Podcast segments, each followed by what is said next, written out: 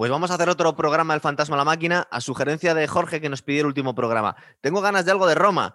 Digo, bueno, pues vamos a hablar de la super serie de Roma de HBO. Eso es.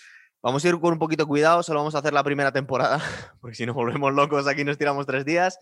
Eh, la primera temporada que nos cuenta el ascenso al poder de Julio César, básicamente, ¿verdad? Eso es, bueno, la, sí, cuando ya se convierte en, gobernante absoluto y termina, bueno, yo no sé si aquí se puede hacer el spoiler, al final creo que al prota lo mata. Es como la gente que se lleva un chasco porque es un día el Titanic al final, ¿verdad? Efectivamente, en este caso el protagonista Julio César muere. Es una super serie del 2004 del HBO. Está firmada por Bruno Heller, que es del Mentalista también, pero que no se nos puede olvidar que también uno de los, de los guionistas es John Milius. Eso es, que se nota como mucho historiador por detrás y demás, o sea que es una serie bastante, bastante currada. Sí, ¿verdad? Porque yo he escuchado que desde un punto de vista de rigor histórico es de lo mejor que se ha hecho, que se gastaron un pastón en la serie además. A ver, si te metes como siempre en Internet, y creo que hasta en la Wikipedia hay una sección entera de inexactitudes históricas. A mí esto con las series me parece un poco tonto, es decir, porque una serie de televisión no es un libro de historia, o sea, es una ficción en la que utilizas, pues bueno, hechos históricos, pero por muchos motivos dramáticos, de acortar la historia, de resaltar cosas, pues bueno, siempre puedes, sin pasarte del todo, puedes cambiar cosas hasta cierto punto, ¿no? Si quieres conocer la historia de Roma, bueno, te compras un libro de esos con sus notas a pie de página y te lo, y te lo lees. Fijaros que, que nos hemos hecho los deberes, hasta me he venido aquí con, los escritos de Julio César, que luego comentaremos porque aquí hay por lo menos dos versiones y luego la, la histórica que cuenta él de lo que fue la invasión de Galia. Historia de Roma, tanto de la primera como de la segunda temporada. Hoy solo hablamos de la primera. La historia de Lucius Burenus y de Tito Pulo, que son dos legionarios. Bueno, uno es un centurión, en, al principio de la serie es un centurión y el otro es un legionario. Y a través de la vida de estos dos nos cuenta la historia de la caída de la República y del establecimiento del imperio, ¿verdad? La caída de la República podríamos decir que es al principio de la primera temporada, el ascenso al poder de Julio César, y la segunda es ya la consolidación de, su sobrino. Bueno, eh. no es su sobrino, ¿verdad? Es su... Sobrino nieto. Sobrino nieto, eso es. Las genealogías de los romanos estos eran complicadísimas, o sea, es como ver los árboles genealógicos y te vuelve locos, además tantos primos de todos. La caída de la, de la, República me da la sensación que es una acumulación de, de cosas, es decir, aquí podríamos decir que se dice en la serie que la muerte de la República Romana es el cuando se nombra dictador vitalicio a Julio César, aunque no es el primer emperador, pero es que no se puede entender esto sin, por ejemplo, la anterior guerra civil de Mario y Sila, por ejemplo, ¿verdad? Y anteriormente, pues también hubo el intento de revolución social de los hermanos Graco, es decir, o sea, era un proceso muy largo, ¿no? De... Es tan largo que realmente pasa eso y dices, bueno, estaba siempre en crisis la República, ¿cierto? Pero bueno, sí es el acto que ya le da la puntilla al sistema republicano romano, es decir, ¿no? Pero además que la República no cayó porque llegase Julio César. Mm, digamos que es quizá el que supo ver que tenía los días contados aquel sistema y, bueno, Luego llegará su sobrino nieto mm, haciendo una cosa muy curiosa, que será salvar la República en apariencia constitucional y convertirse él en, emperador absoluto. Me estaba acordando que durante la primera parte de la Guerra Civil Española, Franco iba con la bandera de la República también. bueno, sí, y Mola creo que también, el general Mola al principio saca también alguna bandera republicana, y la republicana, eso siempre al principio, bueno, se respeta la forma, ¿no? Pero Augusto, o sea, Augusto realmente mantuvo todas las estructuras republicanas intactas, incluso la restauró. Lo que pasa es que, bueno, hasta cierto punto como una cosa vaciado de sentido. Julio César, que él dice ser eh, descendiente de Venus, bueno, que es una cosa que queda muy bien, supongo, eh, pero era el, un miembro del, del, partido de los populares, los que están enfrentados, perdón, a los optimates, que serían la, la, facción un poco de la nobleza. Eso es. César, en cierto modo, es un traidor de clase, por así decirlo, porque él pertenece a una los Juli, los Julios, una de las familias de la aristocracia más rancia romana. Y como todas estas, familias siempre descendían de algún dios, decían ellos, en el caso de la, diosa Venus, ¿no?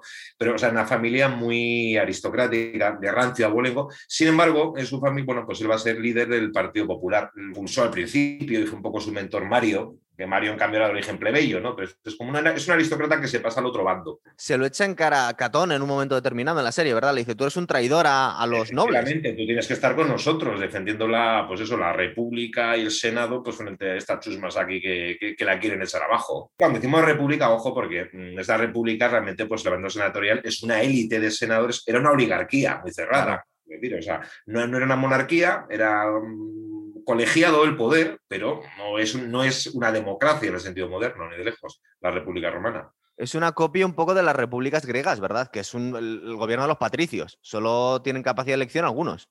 Eh, hubo un historiador griego que se interesó mucho por Roma, que es del siglo anterior, que era eh, Polibio, y este, pues cuando estudia la constitución romana y la compara con la griega, pues la famosa teoría de la constitución mixta, que decía, ¿no? Que Roma tenía cosas de las democracias griegas, pero también cosas de las oligarquías, o sea, no era ni una oligarquía del todo, ni tampoco una, democracia, en el sentido que eran los atenienses. Claro, porque el régimen romano empezó como monarquía, luego fue una república, luego estuvo un tiempo desde un punto de vista legal, que era una, por lo menos tenía la forma de, república, aunque tenían dictadores vitalicios, y en algún momento determinado se empezó a llamar a primos interpares, se llamaba el emperador emperador, pero no fue al principio, ¿verdad? Tardó un tiempo en, Tardó en principio, además hay una, eh, la palabra imperator, en latín sabemos que dice como que dice general, caudillo, no es una cosa así como muy definida lo que es. Eh, por ejemplo, una palabra que se utiliza mucho en los primeros emperadores es príncipe, princeps, que no tiene sentido monárquico le damos nosotros. En latín princeps quiere decir principal, es el primero de los ciudadanos, es un ciudadano más, el primero de ellos. O sea, se mantiene un poco la apariencia republicana, no monárquica, ¿no? Porque eso lo vemos aquí en esta serie, que eh, aunque habían pasado 400 años, tienen mucho cuidado de que no parezca que quiere nombrarse rey. Entonces, eh, porque el ser rey era algo que, todavía estaba muy mal visto, incluso 400 años después. Entonces, formas así muy monárquicas de mantener el poder, los emperadores no, la van a no las van a tomar hasta el final, de, hasta época muy tardía, hasta Diocleciano, siglo IV prácticamente después de Cristo. Incluso siempre esa apariencia de poder republicano. En aquel emperador, bueno, pues es un poco como el primer ciudadano, eh, el primero de los senadores, pero, pero manda él, claro.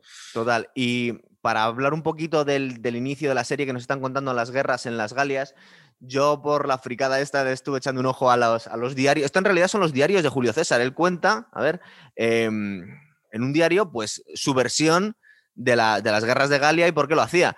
En sus memorias viene a comentar que es que en realidad él em, empezó toda la cosa queriendo defender a unos aliados de Roma y luego se iba liando la cosa y acababa protegiendo una tribu contra las otras y al final acababa conquistando toda Galia y media Germania y una parte de, y una parte de Inglaterra también, ¿verdad?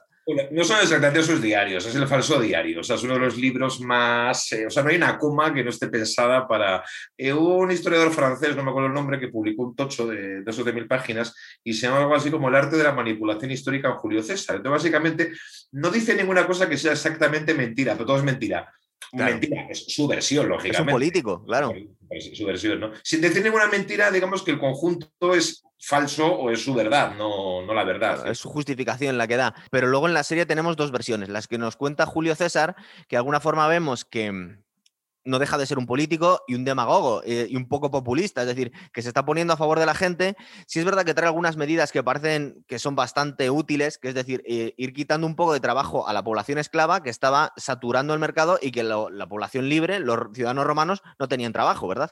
Es uno de los grandes problemas del final de la República. Es decir, primero, se, por el tema de conquistas en Italia, se crean unos enormes latifundios en los cuales, pues, explotados por la clase senatorial a base de esclavos. Entonces, digamos, el ciudadano romano libre de la plebe vive la miseria porque tampoco tiene trabajo. Es decir, no, el único trabajo que va a tener, eso explica mucho el final de la República, es precisamente el ejército. Sí. Es decir, es en cierto modo la salida ¿no? de mucho ciudadano libre, ciudadano romano, pero que no, no tiene nada que hacer.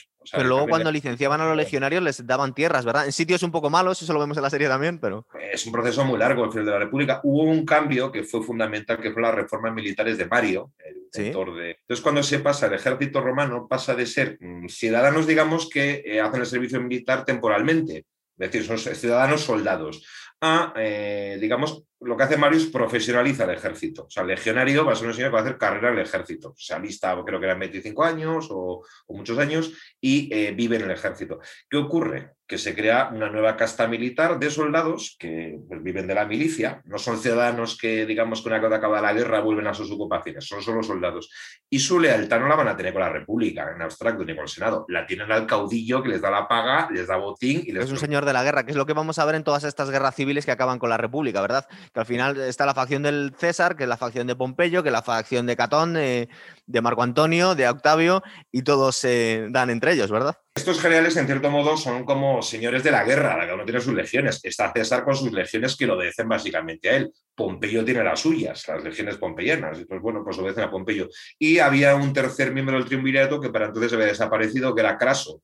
Sí Porque el primer triunvirato que eran Pompeyo, César y Craso, lo que pasa es que Craso muere con el desastre de Carras, luchando contra los que, que aquí lo aluden un poco, pero sin contarlo, pero parece ser que tuvo una muerte muy cinematográfica, ¿verdad, Craso?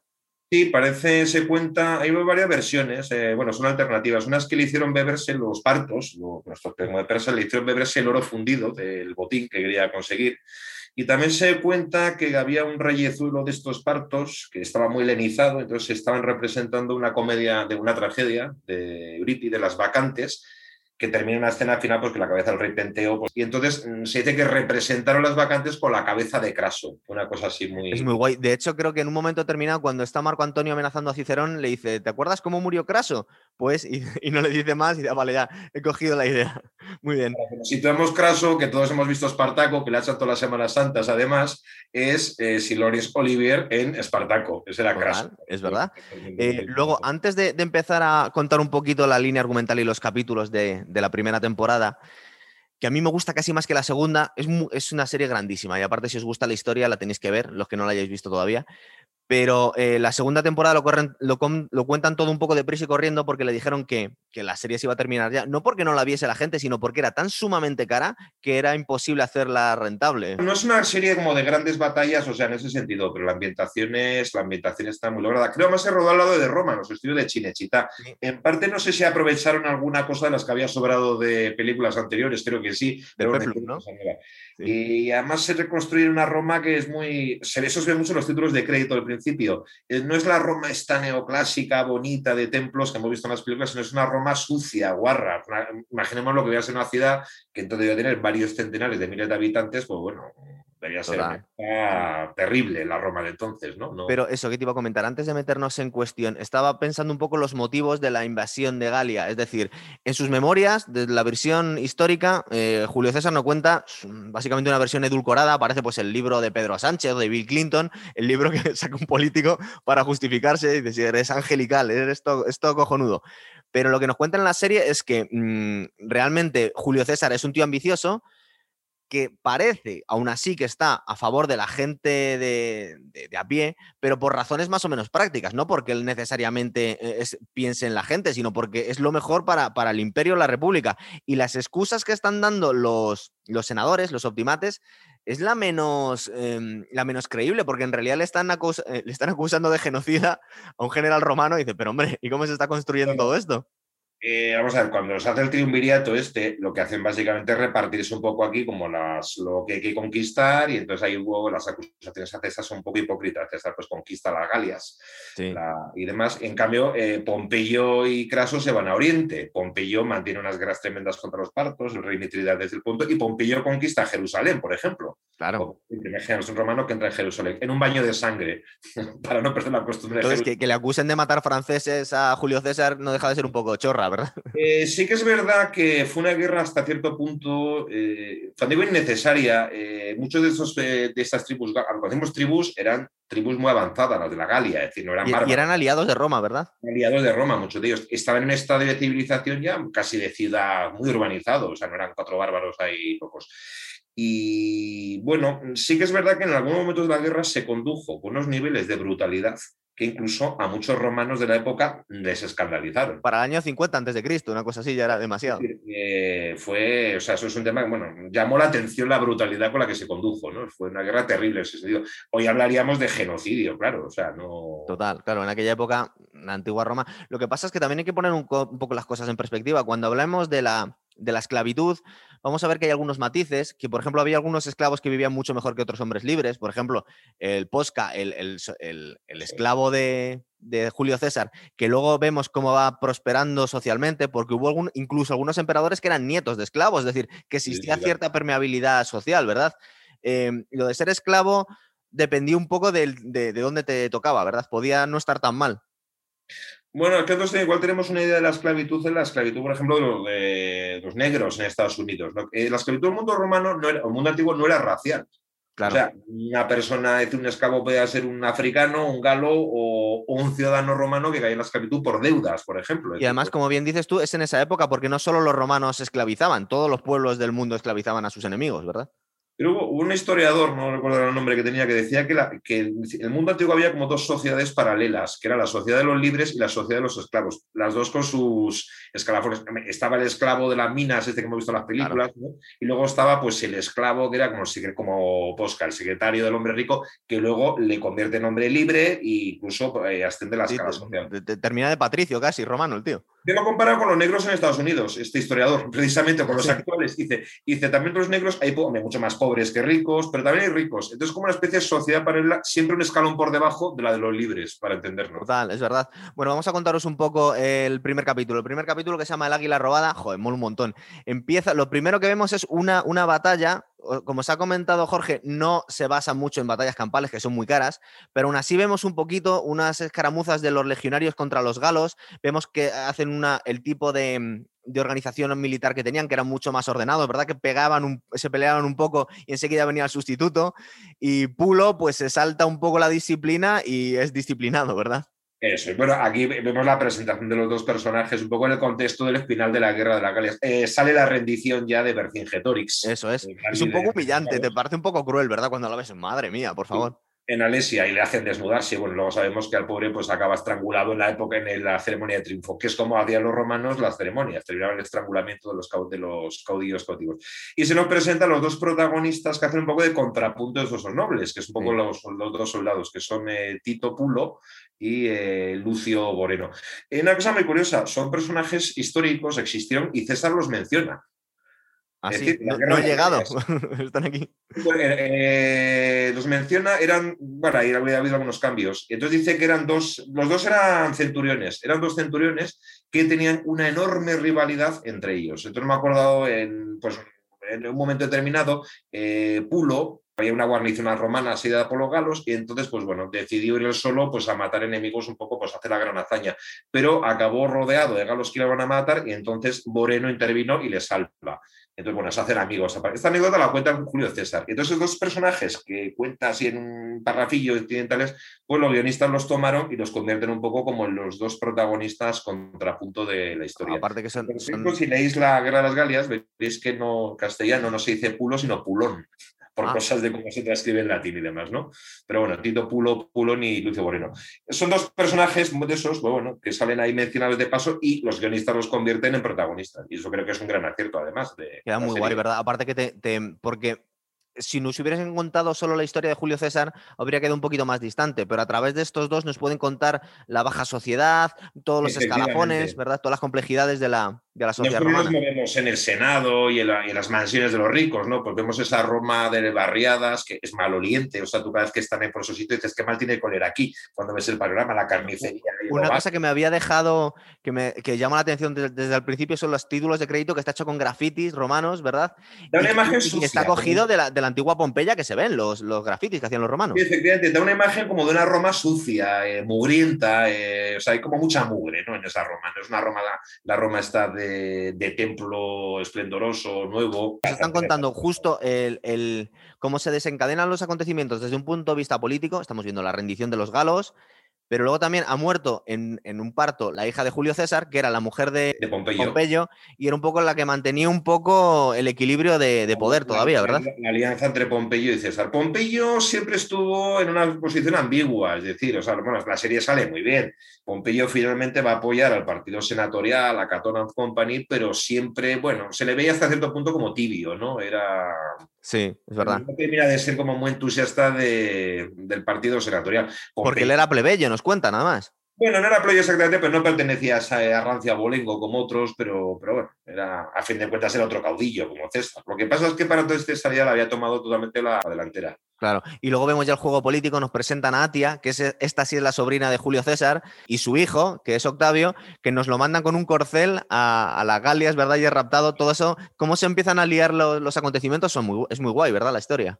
Bueno, es que luego, por ejemplo, los personajes que también son muy importantes en la serie, que aquí hay cierta, digamos, licencia poética, una, la protagonista femenina es Atia, ¿no? Que creo que es, eh, no recuerdo el nombre de la, actriz esta, es...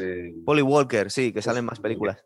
mm, pues hace un papel muy bueno. A ver, por lo que sabemos, la, la Atia, o Acia, como se suele transcribir, la madre de Augusto, podría ser una matrona romana Pero aquí es una bruja calculadora de mucho cuidado, la tía. Una mujer sexualmente liberada. Se basa, aparte de que está inspirado en algunas mujeres contemporáneas de la aristocracia de las que se habla. Una muy conocida fue Claudia, o un poco esa mujer, bueno, pues de la aristocracia que hace un poco lo que da la gana. Después de Pero quedarse es que aquí también vemos en épocas precristianas lo, lo liberal que era la sociedad romana en cuanto a sexualidad. Es decir, no había ningún problema en que fueras heterosexual, bisexual, dependiendo del día de la semana que te levantabas, que hicieras orgías. Era la cosa más aceptada del mundo, ¿verdad? O sea, era una cosa que, que no había ningún tipo de, de censura sexual. Bueno, sí, se había, había- Salvo, salvo algunos, algunos puritanos. Había una sociedad muy puritana a su manera. Lo que pasa es que yo creo bueno, pues, por supuesto, la sexualidad libre era para los hombres. Las mujeres, mm, quitando excepciones como Atia, las mujeres en su casa, vemos luego lo que ocurre con el Moreno. Servilia y la, y la hija, ¿verdad? Eso es, y también con su mujer, la mujer del centurión, Níobe, que la pobre Sí. pues, infideli- una infidelidad y está horrorizada porque sabe lo que le espera. O sea, si se entera el otro, pues los mata a los dos directamente, ¿no? Lo que pasa es que, bueno, pues eh, la mentalidad del romano es una mentalidad muy machista. Entonces, pues un hombre es un macho que para desfogarse, pues le puede dar a todo, a todo lo que se le ponga a tiro. Una mujer, el esclavo y, pues bueno, no Lo que les parezca, ¿verdad? lo que le parezca. Eh, También al mismo tiempo eh, tenía un punto como, es muy mediterráneo, o sea, esa especie de... No sé cómo- Luego, luego también nos, nos cuentan un poquito, eh, un poco, porque tampoco se mete mucho, algunos retazos nos dan de la religión romana, de la religión pagana, de cómo están muy centrados en los sacrificios de animales, que aquí lo que pasa es que no nos cuentan la otra versión, porque nos puede dar la sensación de una sociedad y unas religiones muy salvajes, que lo son, pero lo que no nos cuentan muchas veces es que los bárbaros lo que hacían eran sacrificios humanos, que eran bastante peores, ¿verdad? Bueno, también los romanos hacían lo del el circo, los, eh, los- la clave que originariamente. Pero no con romanos, Eh, solo con esclavos o con extranjeros. Originariamente eran un sacrificio ritual, o sea, de origen etrusco, parece. Pero vamos, sí, eh, lo mismo digamos que en nosotros la religión es, bueno, pues vas a misa, que es una cosa que en, la- en lo cual también un sacrificio, pero es totalmente simbólico. Ahí no. Mm, Un sacrificio de estos paganos ya que es tremendo, porque cogían a la vaca, que se ve en Sí, un sí, momento. que lo vemos en las series, ¿verdad? Sangre por todos lados, o sea, eh, sacaban las entrañas para que los augures eh, eh, adivinasen el futuro y demás. Luego, eso sí, luego la asaban y se la comían. Con lo cual, hay una parte de. Por lo lo aprovechas. Da la sensación de ser poco higiénico, ¿verdad? De bañarte en la sangre de un animal. Tú puedes coger cualquier cosa. También vemos en la serie, porque siempre pues imaginamos, o sea, el mundo pagano, la antigüedad clásica, una cosa muy racional. Por ejemplo, es un mundo muy supersticioso. A la serie Sí, claro. aparece el papel de la magia. Hay un momento que está la que ha sido la amante de César, que se me ha olvidado, la madre de Bruto, se me ha olvidado el nombre de... Eh, Servilia, que es la madre de Bruto, es verdad. La madre de Bruto. Y está haciendo, eh, además eso se hacía de verdad, está maldiciendo a Atia y a César. Así al final del- de la temporada, ¿cierto? unas tablillas de plomo que las inscribe, y eso era lo que se llama las tablas de ficciones, que eran las tablillas de maldición, en la cual tú ponías el nombre de tu enemigo, le deseabas toda clase de cosas malas, doblabas la lámina de plomo y la enterrabas normalmente en un cementerio. O sea, una cosa así como... Una que, cosa bueno, bastante chunga. Al único que vemos realmente practicar la- el escepticismo es a Octavio, ¿verdad? Que es un chaval muy.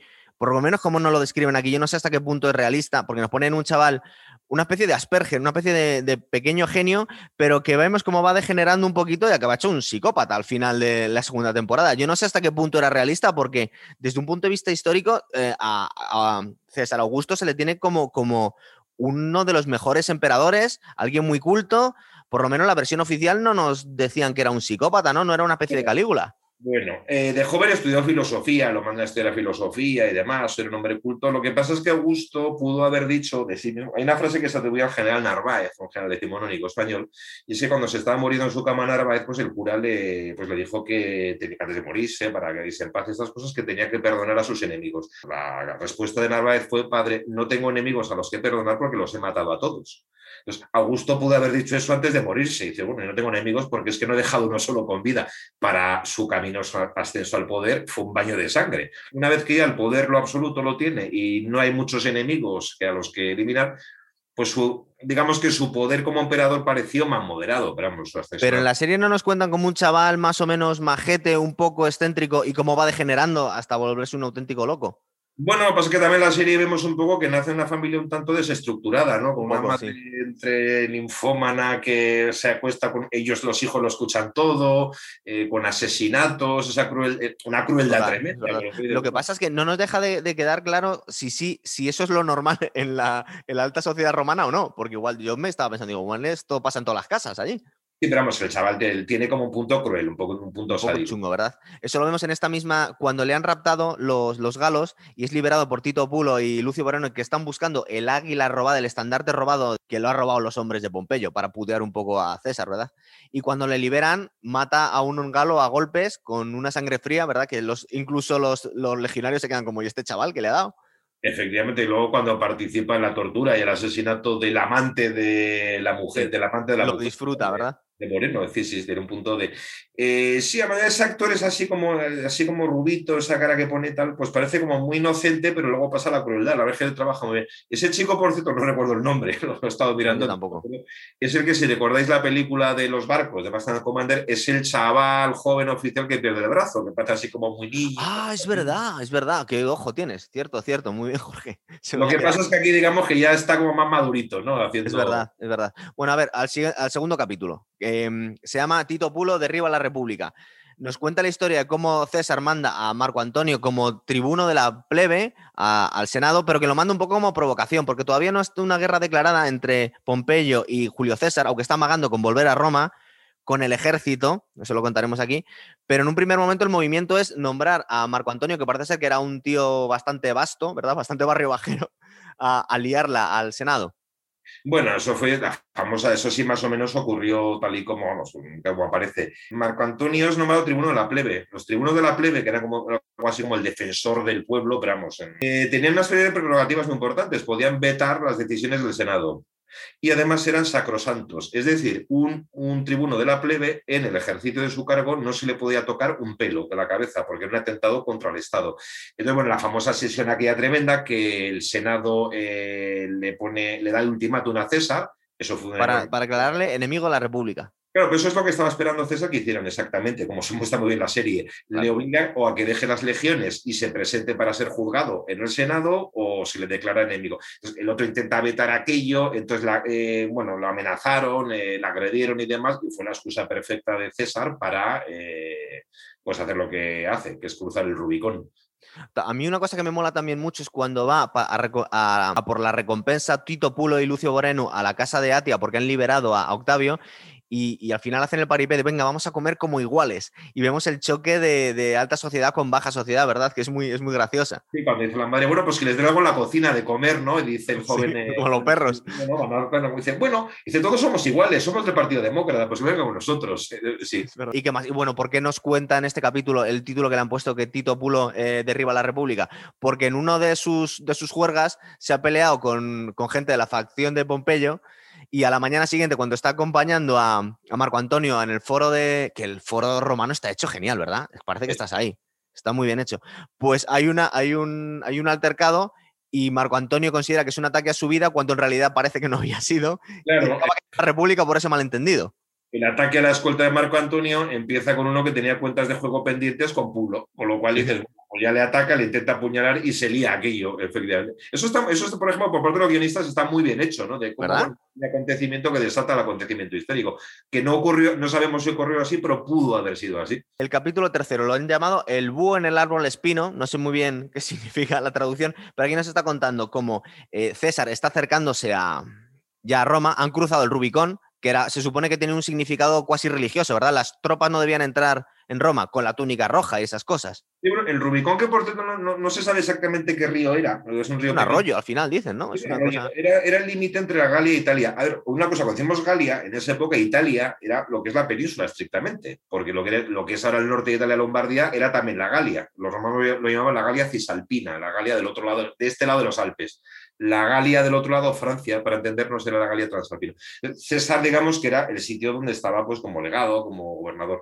Entonces, si atravesaba, entraba ya en el territorio romano, regido por el Senado, y era una, declaración de guerra. Era un golpe de Estado, ¿no? Como tejero en el Congreso. Pero bueno, digamos, eh, declararse el rebeldía contra el Senado o contra los senadores que estén ahí. Es lo que pasa, que manda como avanzadilla a los auxiliares y a Tito Pul y Lucio Boreno y ocurre lo siguiente, que no se esperaban este movimiento tan audaz los senadores y Pompeyo y dice, no tenemos, no nos hemos armado todavía una defensa de la ciudad, nos tenemos que dar a la fuga. y dejan desprotegida la ciudad. Abandonan Roma. Hubo alguna resistencia en algunas ciudades del sur de Italia, del centro y demás, pero vamos, César se apodera enseguida de lo que es Roma y estos se van a Grecia. Digamos que es donde Pompeyo sus legiones las tenía en Oriente, ojo, tenía mucho poder legiones, pero sobre todo en las provincias de Oriente.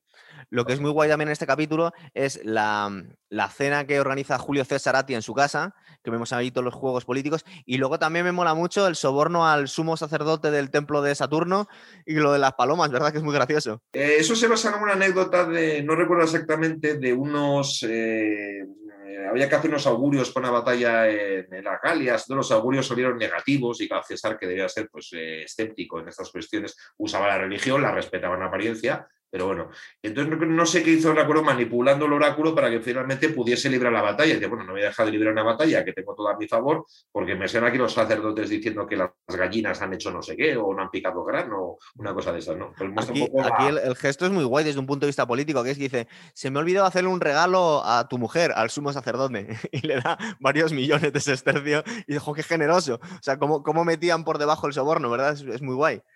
También vemos luego varios capítulos después, bueno, es un asesinato que hay que también, bueno, bajo cuerda manda asesinar a uno que se lo opone o no sé qué, con lo cual, bueno, pues el juego del poder, no nos digamos al que de que le recompenso y a los otros, pues bueno, ya sabes lo que les espera. Es muy guay. El cuarto capítulo se llama Robando a Saturno, que lo que vemos es que está la reunión de los senadores ya en el exilio y están esperando a que llegue el tesoro romano, porque el tesoro lo han encargado en unos carros con bueyes que se los llevaran para que no los pudiera meter mano. Porque el tesoro, lo que era el erario público romano, estaba en el templo de Saturno, bueno, en los sótanos, para entendernos, era como el banco de Roma, ¿no? Para... Y entonces, bueno, finalmente de los fondos, no recuerdo cómo fue exactamente los acontecimientos, pero vamos, el que se apoderó de los fondos del seno fue César. Aquí, aquí el, enredo que nos cuentan es muy gracioso. Tito Pulo, buscando una esclava de la que se había prendado en uno de los viajes, va y, descubre el, cargamento, se, se, carga a los soldados y se queda con el, con el tesoro y no se le ocurre otra cosa que ir a, casa de, Lucio Moreno con todo el... De repente, ¿de dónde tú has sacado esto? Que es donde le van a descubrir, claro. Es un poco... Por eso la serie funciona muy bien, porque bueno, está, digamos, la, la trama argumental de la gran historia, pero luego está la pequeña historia de estos personajes, ¿no? eso parece que es mano de, John Milius. Yo quiero pensar que es un súper es un super crack ese hombre. El quinto capítulo, el, el, ariete ha tocado muro. Nos cuentan un momento de la guerra civil en la que eh, César parece ser que iba ganando, pero aquí nos cuentan, un poco novelizado, que se ha quedado en Roma porque está muy a gusto acostándose con la mujer de, Bruto, ¿verdad? Que sí, que sí se ha dado la fuga. bueno, la, madre se queda con, con César y Bruto se va con los rebeldes. Bueno, sí, hay un momento de, hay de este un capítulo más dedicado, bueno, pues a las cuestiones estas personales. Eso la cuestión de la serie nos sale. La guerra civil entre los César y los pompeyanos empieza y acaba en Hispania, en la península ibérica. Ah, sí, que es verdad, no sale España en ningún momento de toda la serie. Entonces derrota a los pompeyanos en la batalla de Ilerda, que es Lérida. Ah, Lérida. Entonces, una vez que despeja y se asegura las provincias estas occidentales, esta retaguardia, pues vuelve a Roma para ir a lanzarse, digamos, a, hacia Grecia, que es donde está eh, esperándole Pompeyo. La última batalla de la guerra civil de César y los pompeyanos fue la batalla de Munda, que fue cerca de Córdoba, fue la ah, última refriega importante, que aquí tampoco la, tampoco la mencionan en la serie. No, aquí supongo que lo simplifican un poco. Eh, ¿Qué es lo que nos están contando en este capítulo? Nos están contando que Atia ha encargado a Tito Pulo, que le da buen rollo, que haga un hombre de Octavio, entonces no solo le tienen que enseñar a, pelear con la espada, sino que le dice básicamente que se lo lleve de putas, para que le haga un hombre, ¿verdad? Que el chaval es un poco, está un poco avergonzado. Mola mucho todo el rollo de los burdeles, que parece ser que nos ha llegado bastante bien desde un punto de vista histórico, porque en Pompeya se han conservado muy bien esas ruinas, entonces no tenemos mucha información de cómo era esa parte. Que por cierto, si los visitas en realidad son un sitio lo más sórdido. es como tengo unos, cubículos ahí con una especie de camas de ladrillo, pero la, la realidad es que sin puerta, parece que una cortina, debe ser como un mundo muy sórdido aquel también, ¿no? ¿Verdad? Y luego también vemos como rompen el maleficio que le había hecho Servilia a, César, es que se entera Atia de que están liados los dos y se dedica a hacer eh, grafitis por toda Roma para que sepa toda la gente que le está poniendo los cuernos a su mujer, Julio César, ¿verdad? Bueno, es que una cosa que funciona muy bien en la serie, es otra de las, digamos, de las cosas que estructura la serie, es la enemistad a muerte entre las dos mujeres, entre Atia, que es la sobrina, y Servilia, que es, pues nos la muestran como amante de, amante de César, y la que se llama de Bruto. Siempre es una cosa que ya, ya en la antigüedad siempre se especuló con que Bruto fuese hijo natural, o sea, hijo de César, con lo cual, pues bueno, la serie juega un poco con eso, ¿no? Eh, tienen una relación entre los dos que luego, pues bueno, César la va a tener que romper brutalmente para... Claro, porque eso da la sensación que, por lo menos como nos cuentan la historia en la serie, es que César también está enamorado de Servilia, pero bueno, que lo primero es su instinto político y dice, a mí ahora mismo no me viene bien. De hecho, hay una conversación muy guay con Posca que le dice, ahora mismo no nos podemos divorciar. Él se mete en el... Dice, no nos podemos permitir divorciarnos. Amo. Entonces te tienes que elegir a tu mujer y cortar con tu amor irte en busca de los senadores. Y básicamente eh, César pone por delante sus ambiciones a sus preferencias personales. Es cuando Servilia entonces, digamos que coge un odio mortal a César, sí. todo despecho, y, y, entonces pues, se convierte pues, un poco como el lideresa del, del partido pompeyano, ¿no? de los senadores. Total, aquí parece ser que en la historia de Tito Pulo y Lucio Bonenu nos empiezan a contar ya, empezamos a entender que el hijo que tenía su mujer Nayove no era de él, sino que era de, su cuñado, era el, el hijo del tendero, ¿no? que es carnicero o así. Es que pues la serie funciona muy bien porque muestra un poco pues estas clases un poco eh, bajas, ¿no? De Roma, pero también vemos cómo van ascendiendo socialmente. Le, dan, no me acuerdo qué cargo público, no sé qué. Y eso, por cierto, también explica mucho el final de la República. O sea, no sé si ha sido a propósito, no sé qué. Porque estaba todo ese mundo de los senadores, de las familias rancias y aristocráticas, pero en Roma empieza a surgir burguesía sería muy anacrónico hablar de burguesía, pero una cierta clase media, había una clase media en Roma que eran los caballeros, los equites, que era como una cosa intermedia entre la plebe, era como la baja nobleza, ¿no?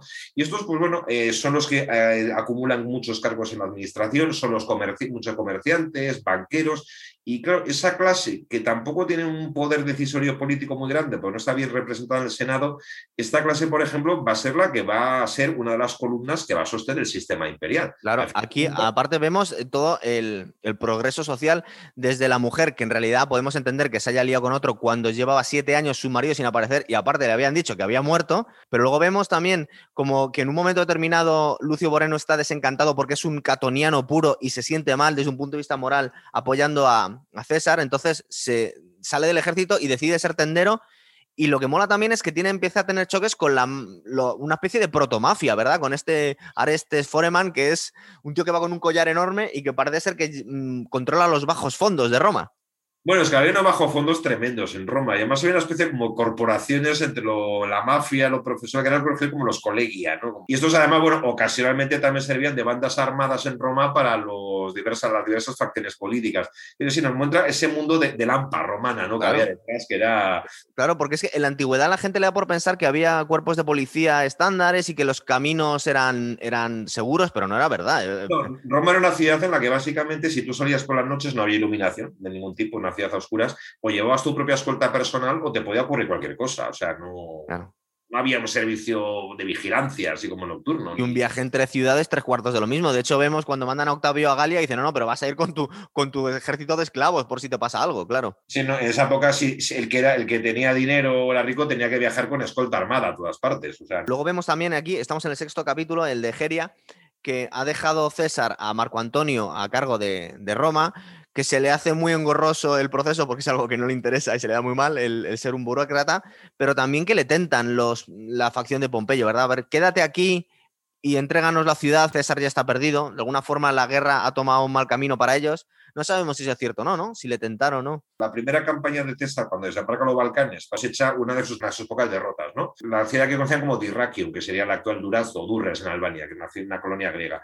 Y ahí, bueno, pues eh, César asedia la ciudad, pues terminan en debacle para las tropas cesarianas. Luego, cuando envió unos refuerzos desde Italia, eh, Marco Antonio... Eso lo que vemos en el séptimo capítulo, que se llama Farsalia, que vemos un naufragio. Como son los únicos que se salvan del naufragio, ya empiezan, aunque como os ha dicho Jorge, es una sociedad muy supersticiosa, entonces empiezan a pensar que estos tíos están elegidos por los dioses, porque no solo me han encontrado el águila robada cuando ya lo daba por perdido, sino que ahora son los únicos dos que sobreviven un naufragio y se encuentran a, a Pompeyo, que ha perdido la batalla definitiva. Bueno, aquí nos cuentan que la batalla definitiva de la guerra civil. No fue la batalla definitiva, fue la más importante, fue la de Filipos, en Tesalia, el norte de Grecia, que fue la derrota de las tropas pompeyanas. Además, efectivamente, con una enorme superioridad numérica tienen las tropas pompeyanas, pero ahí César actuó con un gran estratega y básicamente los, los batió. Y luego, pues el propio Pompeyo tuvo que salir huyendo para refugiarse en la corte de los Ptolomeos de, eh, Egipto. En que justo en este capítulo, al final de todo, vemos cómo le cortan la cabeza, ¿verdad? Que es traicionado.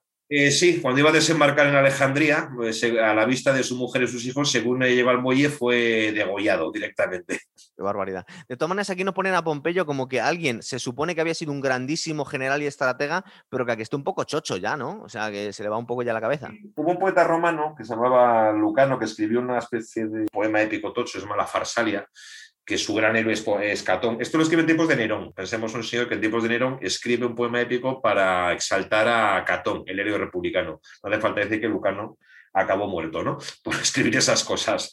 Eh, bueno, entonces creo que hay una frase que siempre es muy famosa que dice que en esa época Pompeyo era la sombra de un gran hombre. Pompeyo había sido el general y político romano más importante, más que César. Sus campañas había sometido gran parte de España, gran parte del Oriente, entonces era como una especie como de figura enorme, no sé qué, pero que finalmente se demostró que estaba, pues bueno. Aquí hay dos escenas muy guay. Una, el rendimiento de Cicerón y de Bruto a, las tropas de César y cómo les perdona y es tan magnánimo que a toda la gente le choca.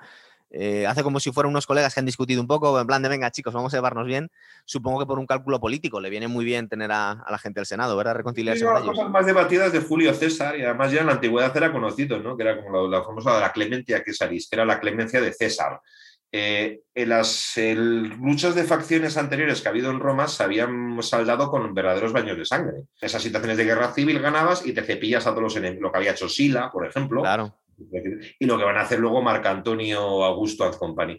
Entonces César perdona a sus enemigos. Entonces, y los, eh, bueno, quizá él precisamente porque tenía aspiraciones a gobernar a largo plazo, debió pensar que era una política más eh, sensata que... que se reveló que no, no era una idea, pero claro. Una biografía de César muy buena, de un historiador italiano que se llama Luciano fuera eso lo trata mucho. También lo contrapone a la absoluta brutalidad de César eh, como caudillo militar contra los galos y otros. Claro. Pues, bueno, clemencia o cálculo político. Pero bueno, tomó esa postura. Es un tema que ya fue, llamó la atención. Que en vez de dañar a todos los pompeyanos, los perdona y digamos que los atrae a su bando. Y luego hay una escena que a mí me, me, llamó mucho la atención, que parece una tontería, pero es una conversación que tiene Pompeyo con un esclavo que están ahí en la playa mirando al infinito y le ha traído un escrito, lo lee y lo tira al mar. Y lo gracioso es la reflexión que hace Pompeyo, que le dice, ¿cómo mola no tener ninguna responsabilidad, verdad? Ser una especie de, barca en medio de la marea que te... Es decir, mm, le viene a decir al esclavo, es mucho peor mi existencia como cónsul de Roma que tú, porque yo tengo la responsabilidad de tomar decisiones y tú eres poco más que un perro. No sabemos si desde un punto de vista psicológico como, qué es lo que les acababa pasando a esclavos o a esclavos que habían nacido de esclavos y de otra vez de esclavos. Es curiosa, ¿verdad? La, reflexión que hace, que dice, es que hay algunos humanos que, que no tienen ninguna responsabilidad y viven más, más, más felices. Bueno, eso es un tema, por ejemplo, que siempre en el mundo antiguo pues, se trataba mucho, ¿no? La felicidad del pobre campesino que tiene, pues, vive en su choza con su familia y no sé qué y, vive en absoluta paz, un poco frente pues, al hombre, digamos, el gran hombre, el caudillo militar, el senador, no sé qué, con riquezas no sé qué, pero con una existencia mucho más azarosa, digamos, que no. Sí, verdad. Con probabilidades de morir de muerte natural igual que el campesino. Eso ocurría en Roma. Eso es. No, pero es que luego además, eh, cuando llegó el cristianismo y llegamos a la Edad Media, mucha gente puede pensar que las, que las mm, condiciones del, pueblo ya no mejoraron, pero no mejoraron para nada. Es decir, tú podías haber sido un esclavo y luego ya no eres un esclavo nominalmente, pero de ser un esclavo en Roma a ser un siervo de la gleba en Francia tampoco debía haber mucha diferencia, ¿verdad? La esclavitud era una situación que no era ni económica ni social, era jurídica, es decir, la cual un hombre pertenecía a otro hombre. Teóricamente la vida del esclavo era muy dura. Una definición muy conocida de Aristóteles que decía que los esclavos son herramientas que hablan legalmente tú un esclavo lo podías matar o hacer lo que quisieras. Luego sí es verdad que, hubo cierta presión también por no ser demasiado eh, duro con los, tus esclavos porque podías dar lugar a rebeliones como la de Espartaco, ¿verdad? Podía ocurrir, pero acá pensamos que esos de Espartaco a fin de cuentas eran gladiadores o eran esclavos que eran usados como mano de obra masiva en el campo. Eh, claro, si tú te comprabas un esclavo, que además ese esclavo era un artesano, o sea, muchos artesanos eran esclavos, incluso gente los que hacían estatuas, artistas eran esclavos y pagabas una fortuna por él, pues no lo matabas de un día para otro. Es decir, tú no te compras un, ordenador de caro y lo tiras contra el suelo. Porque creo, que, vi, por ahí una, una, equivalencia que estaba hecha en euros y decían que, un esclavo medio, medio, sin mucha especialización, costaría unos 40.000 euros. Eh, entonces, claro, valía una pasta. Si te coges un esclavo que sabe escribir y tal, igual son 200, 300 mil euros. Te cuesta como una casa, hay que cuidarlo bien. Se dice que o que es muy complicado porque siempre ha habido ricos y pobres, pero que lo, como los ricos ricos en Roma, no ha habido nunca, ah, mm, corrigiendo la inflación al cambio, nadie tan rico como en aquella época. Que gente como Cicerón tenía... No sé si en el mundo actual va un poco así también, es decir, que una enorme desigualdad, o sea, una diferencia brutal entre el que tiene mucho, que lo tiene casi todo, y el que no tiene nada. Se viene a decir que Craso tenía dos o tres veces más que Bill Gates, por ejemplo. Podría ser, más o menos eso. Lo que pasa es que también, ojo, está distorsionado por las fuentes, porque, como antes comenzaba, esto, esta, existía esta clase media romana, que era la de la clase de los equites, los caballeros, que era esta clase media, o por ejemplo las pequeñas élites de las ciudades provincianas, que claro. pues era, sí había luego una clase bastante extensa que no eran miserables, no eran como los senadores eh, mega ricos, pero bueno, también digamos que tenían posibles, ¿no? Bueno, sí, era un mundo basado básicamente pues, en las desigualdades más, más increíbles que ha habido en la humanidad. Un texto de un siglo después, que quizá, bueno, lo oímos, pero no le damos la, o sea, no hemos oído tanto que no nos fijamos en él. Eh, los evangelios, por ejemplo. ¿Por qué siempre los evangelios hablan tanto de los pobres? Y de no sé qué, bueno, pues hay unas inmensas masas totalmente desposeídas, o sea, no viene la miseria. Luego, una cosa que no se habló suficiente, que yo se lo escuché a Antonio Escotado hablar de las baugadas, que era curioso, que era un ejército de, como si fuera un, ejército de langostas de gente que no tenía, que habían sido esclavos o que ya no eran esclavos o no estaban atados a nadie, pero que tampoco tenían nada de lo que comer. Entonces, como era una masa de inmigrantes que se iban moviendo por las tierras del imperio. Es un fenómeno de unas rebeliones que hubo, pero ya muy al final del imperio romano, la época que Galín, pero que los, los Bagauda, y que eran como una especie como de ex esclavos o siervos revelados, pero vamos, eso ya es un fenómeno ya muy, muy posterior. Ah, vale, es posterior, vale, vale, vale. Yo creo que quizá, eh, para hacernos cargo de cómo debía ser un poco esa situación de social, debía ser, pues, tener la cabeza, por ejemplo, la India. Sí en donde la India tenemos, digamos, a una, hay una élite en la India muy localizada, enormemente rica, pero sigue habiendo unas enormes masas que generalmente no tienen absolutamente nada. lo que pasa es que es muy difícil compararlo con, otros, con otras sociedades, porque en aquel momento era la, única sociedad próspera del mundo. Igual se puede, se puede comparar con la sociedad Han China, que eran los dos únicos imperios que coincidieron en el tiempo, porque el resto de la gente vivía en, pues bueno, sí, suponemos que los germanos y los galos tampoco tenían muchas desigualdades, las habría, pero es que tampoco eran muy ricos, ¿verdad? Como pueblos. Los galos más, los galos estaban ya en un proceso de, muy avanzada civilización, los germanos entonces digamos que estaban más, más atrasados. Bueno, sí había un tercer imperio, muy importante que se nos olvida, que era el imperio de los partos, los sucesores de Persia, digamos. Ese por cierto, no, los bárbaros no fueron el gran enemigo de Roma, fueron los partos. Y cuando César fue asesinado, estaba preparando su gran expedición cuando lo que iba a ser su gran campaña militar, que iba a ser someter a los partos. Es verdad. El octavo capítulo, que se llama Cesarión, que aquí mola mucho porque ya vemos el, encuentro de César con Cleopatra. Lo primero que nos llama la atención es como la corte de Cleopatra le da como trofeo la cabeza de Pompeyo, y aquí es una especie de, de materialización de la frase de Roma no paga traidores, ¿verdad? Que dicen, no puede aceptar que hayan matado a un, aunque fuera su enemigo, es un cónsul de Roma y quiénes sois vosotros putos egipcios como para cortarle la cabeza a este hombre, ¿verdad? Bueno, la famosa escena que se cuenta que cuando le entregan la cabeza a César, eh, se echó a llorar viendo a Pompeyo, pues degollado de una forma tan miserable, no sé qué, y, mandó, y además exigió y, obtuvo la ejecución de, los que lo habían matado. Bueno, es que era su yerno, entre otras cosas, claro, también. Ahí imagino que debió mezclarse lo personal con el cálculo político. Y dice, me habéis hecho, a ver, en el fondo le hicieron el favor de quitarle a, del medio a Pompeyo, le quitaron el problema, pero él no se lo agradeció ni se lo pagó. Lo que pasa es que aquí César llega en medio de una guerra civil en en Egipto en el que están eh, Ptolomeo peleado con, su, con la otra facción que la de su hermana Cleopatra. Y él viene a poner un, para poner un poco paz, perdón, y entre otras cosas también tomar partido por una de las facciones. Bueno, es que ahí entra en el mundo ese alucinante, ¿no? Del Egipto, del Egipto regido por los Ptolomeos de origen de esa corte que es griega, en el fondo. Los reyes Ptolomeos, además de hermanos, son esposos, porque habían, habían, adoptado la costumbre de los faraones de casarse entre hermanos. O sea, con lo cual eso, eso sí que es una familia. Mm, Madre mía. ¿Cómo tenían que salir? Porque claro, una generación igual te libras, pero dos o tres tienen que salir unos bichos de cuidado. Madre mía. es muy difícil de seguir los follones de esta dinastía porque los hombres se llaman invariablemente eh, Ptolomeo. hasta el 14 creo que llega. Y las mujeres son siempre Cleopatra. O sea, un montón de Cleopatras. esta, es la séptima, ¿verdad? La famosa la séptima. Aquí mola mucho también lo que nos cuentan, que es una licencia artística, que en realidad el padre de Cesarión es Tito Pulo mientras la escoltaba la reina, pues, pues le hizo un bombo, ¿no? Se supone que era hijo de Cleopatra y Julio César. O... Julio César, que está muy contento aquí porque tiene un hijo, porque su única hija había muerto en el parto. Entonces, como no es su sucesor, el noveno capítulo, Útica, que vemos como la facción de los optimates acaba siendo devastada en una batalla incluso con elefantes. Eh, creo que Catón y Escipio se acaban suicidando, muy dignos ellos, ¿verdad? Es como la dignidad y el estoicismo romano. Bueno, de hecho, Catón ha pasado la historia como Catón el de Útica, que es la, una ciudad de origen pues, cartaginesa, lo que sería actualmente pues, entre Libia, Argelia, que es una de las provincias más ricas del Imperio Romano. Y efectivamente, bueno, ahí fue el penúltimo, la penúltimo episodio en la, la serie del penúltimo, el penúltimo de la Guerra Civil, que es cuando eh, después de Farsalia, pues eh, Catón y otros se refugian en esta provincia en torno a Cartago y desde ahí siguen oponiéndose a César, que fue una campaña muy dura, terrible, además, eh, con participación de los pueblos de locales, los bereberes, los nubios y demás.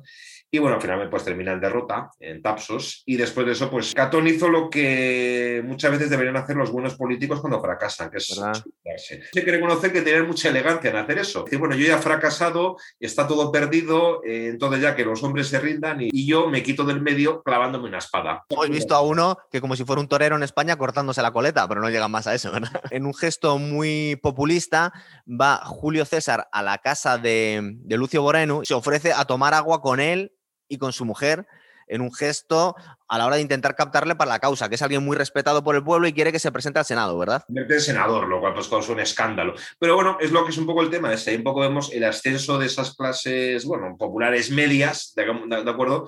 Que aunque a este tiene sus escrúpulos, porque bueno, pues el tema de que él es catoniano y republicano, pero en el fondo estas clases van a tener más oportunidades de ascender socialmente a lo mejor que con la élite senatorial, que es una élite muy cerrada.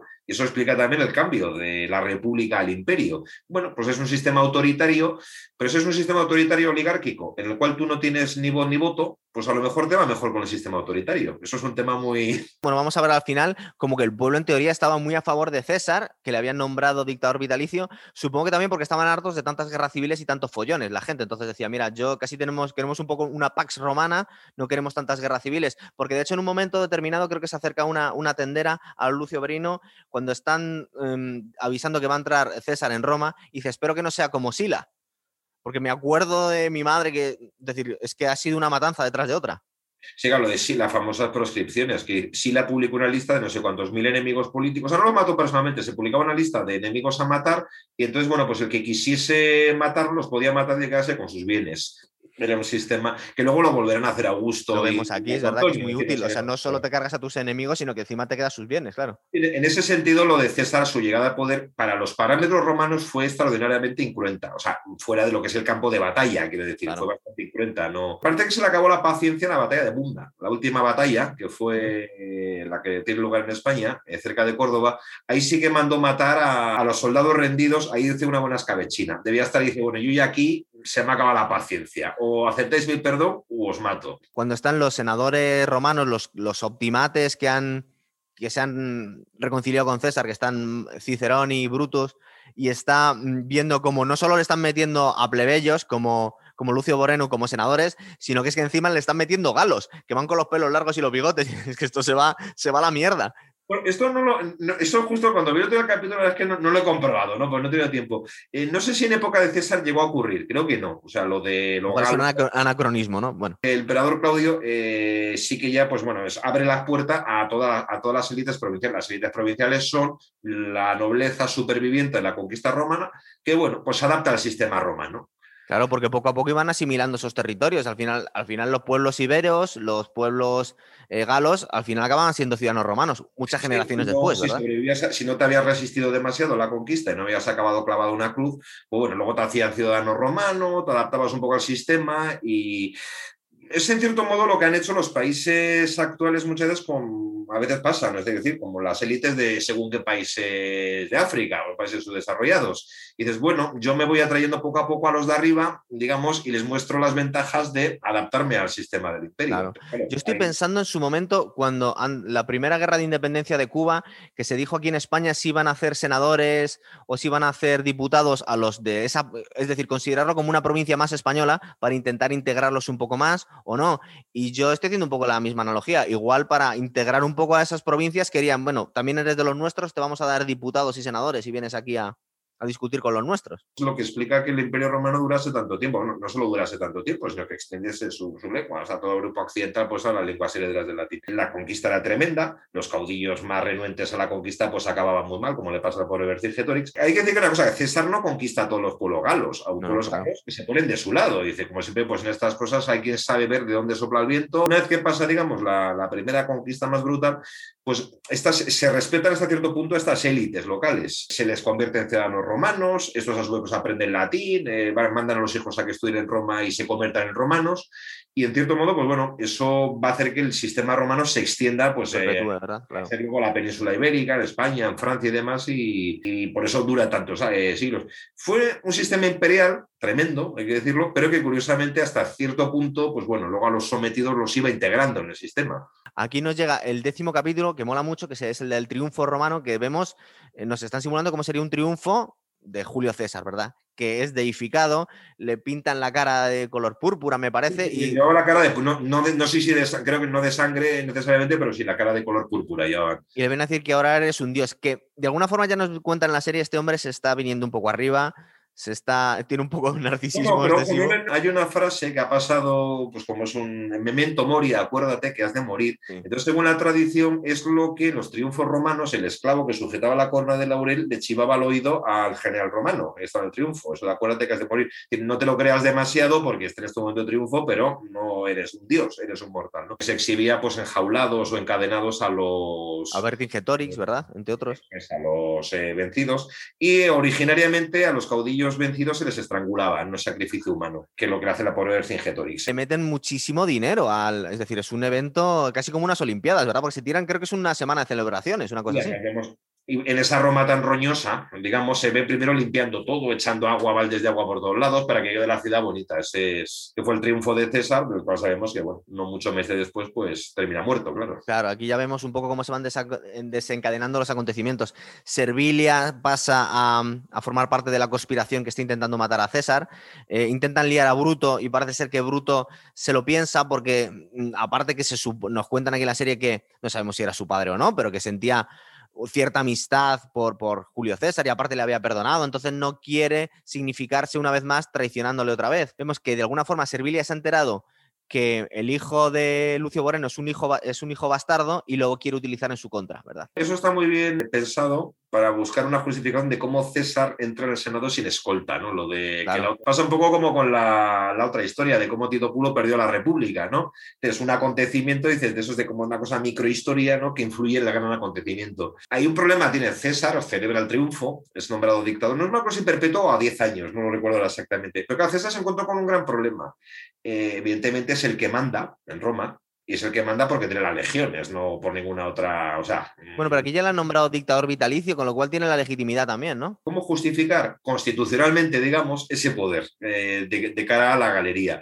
Eh, el tema de ese nombrado rey, que se especuló que si le quería nombrar rey, hay una escena que en la serie no sale, pero bueno, que ocurrió que... Sí que dicen, esto es un trono, ¿no? Es una, es una silla del cónsul. Se ha especulado mucho de qué cobertura legal le iba a dar a ese poder, que claro, desde el punto de vista republicano, pues es un escándalo. Ya, Si hubiese hecho algo como lo de Augusto, manteniendo las instituciones, no lo sabemos porque murió asesinado, por lo cual pues, Claro. no, No le dio sabemos tiempo. qué, qué pensaba hacer. Él nos cuenta en la serie que dice a su mujer que está deseando poder retirarse.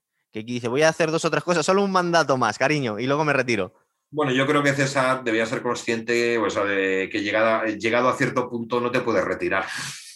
O te Sobre todo porque si no te cortan la cabeza después, claro. Eso es un poco lo que debe pasar en muchos países con poca cultura democrática. Nos imaginamos en muchos países africanos que al final dice, porque este tío tiene 85 años y no se ha retirado. dice, porque cuando se retire se lo van a cargar sus, sus adversarios. Esa es un poco la mentalidad que tenía, ¿verdad? Cuando hablamos también de, de Stalin y de Hitler en el otro programa, también pensamos, dice, ¿por qué esta gente se hace tan paranoica? Y de bueno, porque es que entra en la naturaleza el cargo, que te maten después. Es que, claro, un dictador no se puede retirar. O sea, un dictador si se retira, o bueno, se puede exiliar, o sea, se puede exiliar, pero no se puede retirar. Eh, se me viene a la cabeza, mm, es el caso de Pinochet, el de Chile. Sí. Más o menos se semi-retiró, hizo no sé qué, me- al final, al final no le pasó nada, pero bueno, pasó el disgusto. por los pelos, sí. Metido en Londres. Entonces, eso es lo que le pasa a un, dictador cuando se retira. No puede, tiene que estar al final. Por eso Franco, hasta el final, pues bueno, yo no me puedo retirar. Yo creo que eso es de primero de dictador, ¿no? O sea, Eh, Lo básico. Si quieres. podrás, acabar exiliado fuera de eso, pero no te puedes retirar. Te podrás. Y, y incluso si estás exiliado, cuidado que te manden asesinos también. Y aquí vemos el asesinato de, de César, que la verdad es que tal y como nos lo cuenta Shakespeare, ¿no? Porque es un poco las bases que tenemos. Hay una cosa curiosa de la serie esta, digamos que es una Roma sucia, con mucho sexo, mucho no sé qué. Claro, igual nosotros lo percibimos menos. Para el espectador anglosajón, eh, claro, cuando hablas de la muerte de César y demás, pues es hablar de Shakespeare y las tragedias de Shakespeareanas. Claro. Está la famosa película Julio César de Mankiewicz. Entonces, esta serie hace un poco de contrapunto. O sea, es como Sí. mucho menos retórico todo, es mucho más eh, mugriento, más. Los personajes no son tan solemnes. O sea, son personajes de carne y hueso. Tú ves el Julio César de Mankiewicz con Marlon Brando y está con la toga totalmente hierático todo el rato. Sí, es verdad. muy- es, muy, es muy teatral todo aquello. En esta serie hay poca teatralidad. Es uno de los hechos de la historia, yo creo, más absolutamente, no sé, estudiados. Lo que sabemos, lo sabemos, pues lo cuentan Plutarco, que fue un historiador griego y biógrafo, y también otras fuentes, eh, Suetonio, un historiador. Y bueno, el acontecimiento externo lo sabemos, tuvo muchos testigos. Lo cuenta Cicero en una carta, no lo olvidemos. Sí. Eh, uno, uno de los motivos, por cierto, que conocemos muy bien estos acontecimientos es- está porque César cuenta lo que quiere en sus libros, pero nos ha llegado gran parte de la correspondencia privada de Cicerón. Correspondencia privada, no lo que le dice en sus discursos, lo que le cuenta a su hermano y a otros amigos. Parece que esta correspondencia la mandó publicar luego Augusto para hacerle daño. Veis aquí lo que decía Cicerón en público en el Senado y lo que pensaba en sus cartas a sus amigos. Y es una fuente de información muy, muy buena. Bueno, están en la fantasía los conspiradores que el pueblo romano está de su lado y no sabemos si simplemente por eso o también siguiendo a Shakespeare que el discurso de Marco Antonio inflama los ánimos del pueblo y al final le quieren matar a los, a los senadores asesinos. Sí, quitaron de en medio a César, pero no sirvió para nada. De, de- de hecho, acabaron todos muertos después, en la famosa, en la siguiente batalla que fue Filipos. ¿Verdad? Sí. Y aquí termina la primera temporada y la verdad es que, joder, está muy. está- a mí esta serie, me, yo creo que me la he visto ya dos o tres veces y la verdad es que siempre encuentras cosas para, para volverla a ver más. ¿Sabes? En otros revisionados siempre encuentras cosas muy guays. Eh, el otro día cuando vi la serie, yo la, la he estado viendo en, en inglés, entonces hay una, hay una cosa que me di cuenta, que la primera, no es que igual eh, me pasó desapercibida. Cuando asesinan a César en el Senado, pues está Sí. que se queda, al final no quiere participar. Casi le obligan, ¿verdad? Venga, pínchale tú también. Eso es. Eh, la puñala, nos- no nos dicen la famosa frase de tú también, bruto, hijo mío, que se la atribuye a César, ¿no? Eh, lo termina de asesinar y entonces hay un momento que levanta el puñal ensangrentado y dice en inglés, así siempre a los tiranos. Creo que per tyrannis, ¿no? Que es. Efectivamente, dice la famosa frase esa de Lose always to tyrants, así siempre a los tiranos. Sabemos que eso es el lema del estado de Virginia, Sic semper tyrannis. Y es la famosa frase que el asesino de Lincoln dijo en el teatro después de pegar el tiro. Claro. Y por cierto, está investigando sobre esa frase y resulta que no aparece citada en ninguna fuente de la antigüedad. Lo de Ah. atribuirle a Bruto es una cosa relativamente moderna, entre el siglo XVIII y XIX en Estados Unidos. Pero han metido esa frase que para el espectador anglosajón es Ya, muy bien, claro. reconocible. Pero de hecho, en la serie no dice nada. Vemos cómo se tapa cuando ve que se está muriendo muy digno con, con la toga, que era un gesto que hacían los, los que hacía Sócrates, que, hacían, que hacían todos los, los filósofos griegos cuando se les obligaba a suicidarse, ¿verdad? Eh, creo, que en la- creo que por lo que cuentan Plutarco y demás, fue menos, más que la cara al caer, cayó por los escalones. Entonces, al caer, se puso la toga cubriendo las piernas, pero era porque calculó que se le iba a quedar al descubierto. Dice, para que no se viesen sus partes pudendas, dicen. Ah. Es decir, que dice, bueno, iba a morir, pero iba a morir elegantemente, ¿no? Sin-. Eso creo que lo cuenta Plutarco alguno de estos. ¿Y qué más tenemos de.? Porque la verdad es que hemos revisado toda la primera temporada. ¿Nos dejamos algo, Jorge? O No, de momento muchas cosas, pero muchas cosas, pero bueno, le hemos metido un buen repaso, ¿verdad? Vamos a ir preparando la segunda temporada porque si no nos dejamos con más ganas. Y, y alguna serie más que estamos preparando por ahí, ¿verdad? Que tenemos ahí. efectivamente. Muy bien, chicos. Venga, pues hasta ahora.